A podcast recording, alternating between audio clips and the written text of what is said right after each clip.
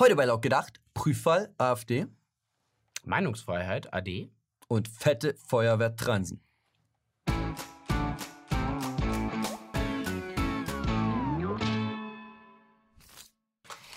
Seit November des vergangenen Jahres hat das Bundesamt für Verfassungsschutz einen neuen Chef. Der alte Chef, Hans-Georg Maaßen, musste den Hut nehmen.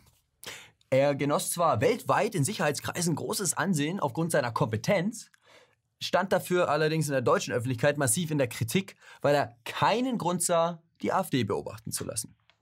Nach unerwünschten Äußerungen zu Demonstrationen in Chemnitz begann dann eine mediale Hetzjagd auf ihn und schlussendlich wurde er gefeuert. Sein Nachfolger ist CDU-Mitglied und heißt Thomas Haldenwang. Der war lange Zeit Vizechef des Verfassungsschutzes und freut sich jetzt, endlich mal im Chefsessel sitzen zu dürfen. Ich freue mich auf die große und verantwortungsvolle Aufgabe und hoffe, dass ich die berechtigten Erwartungen aller erfüllen kann. Und dass Haldenwang ganz genau weiß, was von ihm erwartet wird, bewies er nur wenige Wochen später. In einem Interview erklärt er, dass er die Alternative für Deutschland beobachten lassen will. Und nur zwei Monate nach seiner Ernennung zum Verfassungsschutzpräsidenten beweist er, dass er der richtige Mann für den Job ist. Die Alternative für Deutschland wird zum Prüffall erklärt. Zum Prüffall? Ich weiß ja nicht, wie es euch geht, aber ich habe davon noch nie was gehört. Das liegt auch daran, dass das eigentlich zur alltäglichen Arbeit des Verfassungsschutzes gehört. Man sammelt offen zugängliche Informationen und prüft, ob darin irgendwelche verfassungsfeindlichen Aussagen zu finden sind. Dass das bei der AfD gemacht wird, das sollte eigentlich schon lange klar sein. Ja, dass das öffentlich bekannt gegeben wird, ist allerdings neu. Tatsächlich gab es noch nie eine Pressekonferenz, um so einen Prüffall zu verkünden. Und das hat auch einen guten Grund. Dass eine tatsächliche Beobachtung durch den Verfassungsschutz einer Partei schadet, ist sonnenklar. Doch selbst wenn man nur offen zugängliche Informationen auswertet und diese Maßnahme dann öffentlich breittritt, ja, dann ist auch das Recht auf Chancengleichheit der Parteien beeinträchtigt.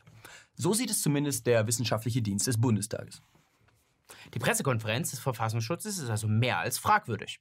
Überwachen kann man die AfD zwar immer noch nicht, aber man kann sie medial wirksam zum Prüffall erklären. Ja, irgendwas mit Verfassungsschutz und AfD bleibt an den Köpfen hängen. Und das in dem Jahr, wo so viele wichtige Wahlen anstehen. Alles ein Zufall? Oder wird der Nachrichtendienst hier ganz bewusst als Waffe verwendet? Eine Antwort gibt Ralf Stegner von der SPD. Der freut sich nämlich, dass die Schmutzkampagne gegen Maaßen nun ihr Ziel erreicht hat und die AfD in den Fokus rückt. Von der CDU übt sich Chris Schulenberg im Umgang mit der neuen politischen Waffe. AfD-Mitglieder, die zu Wahlen antreten, sollen sich lieber vorher überlegen, ob sie zum Prüffall werden wollen. Tja, der kann sich auch solche Sprüche leisten. Denn als ausgewiesene Musterdemokraten müssen sich weder Chris Schulenberg noch Ralf Stegner Sorgen machen, dass sie jemals auf den Prüfstand landen. In Deutschland und Dänemark findet aktuell die Handball-Weltmeisterschaft statt.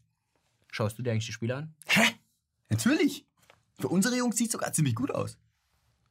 Also die Spiele sind auf jeden Fall unterhaltsam und es macht Bock auf mehr. Und vielleicht ist sogar so ein Titel drin. Ein Wintermärchen? Auf jeden Fall wäre das ein Lichtblick in diesen düsteren Tagen und würde uns aus unserer Lethargie reißen. Auf jeden Fall ist Handball dafür genau der richtige Sport. Wie die an die Sache rangehen und die heulen auch nicht so rum wie beim Fußball, wenn der eine mal zu Boden geht. Ähm, mi, mi, mi.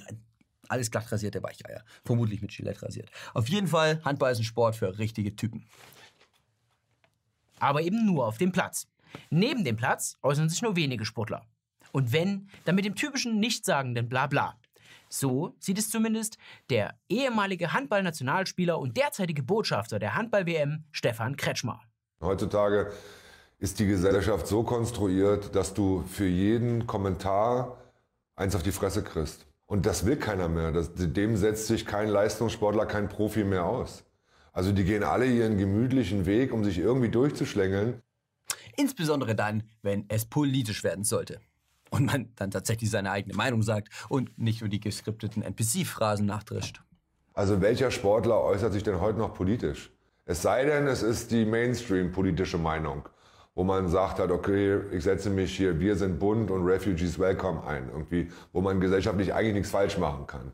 Aber hat man eine einigermaßen kritische Meinung zu irgendwelchen Themen, auch vielleicht gesellschaftskritisch oder, oder regierungskritisch, dann darf man das in dem Land auch nicht sagen. Das äh, wird dir sofort vorgeworfen. Und äh, wenn wir in unserem Land über Meinungsfreiheit reden, dann haben wir sicherlich die Meinungsfreiheit in dem Punkt, dass wir, äh, wenn wir uns kritisch äußern, nicht dafür in den Knast kommen.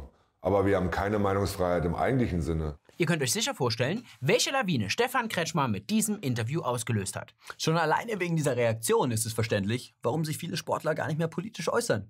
Denn das kommt einem gesellschaftlichen Selbstmord gleich. Und das ist leider nicht nur im Sport so. Es betrifft die gesamte Gesellschaft. Zum Beispiel auch die Politik selbst. Spricht man da eine unbequeme Wahrheit an, werden sofort die Mistgabeln ausgepackt. Diese Erfahrung musste auch der Sozialdemokrat Thilo Sarrazin machen. In seinen Büchern sprach er über die Gefahren von Zuwanderung. Und die Reaktion darauf? Er kann nur noch unter Polizeischutz auftreten. Und Dennis Yücel wünscht ihm unter dem Applaus der linksintellektuellen Elite einen weiteren Schlaganfall. Aber es betrifft nicht nur die Politiker selbst. Auch deren Kinder werden zu Opfern des linksgrünen Hassmobs. Da kann es schon mal passieren, dass ein Kind an der Berliner Waldorfschule abgelehnt wird, weil sein Vater bei der AfD ist. Für Frieden und Sozialismus immer bereit. Auch wenn es gegen die Menschenwürde geht. Und das geht noch viel weiter. Auch Kunst und Kultur sind betroffen vom betreuten Denken.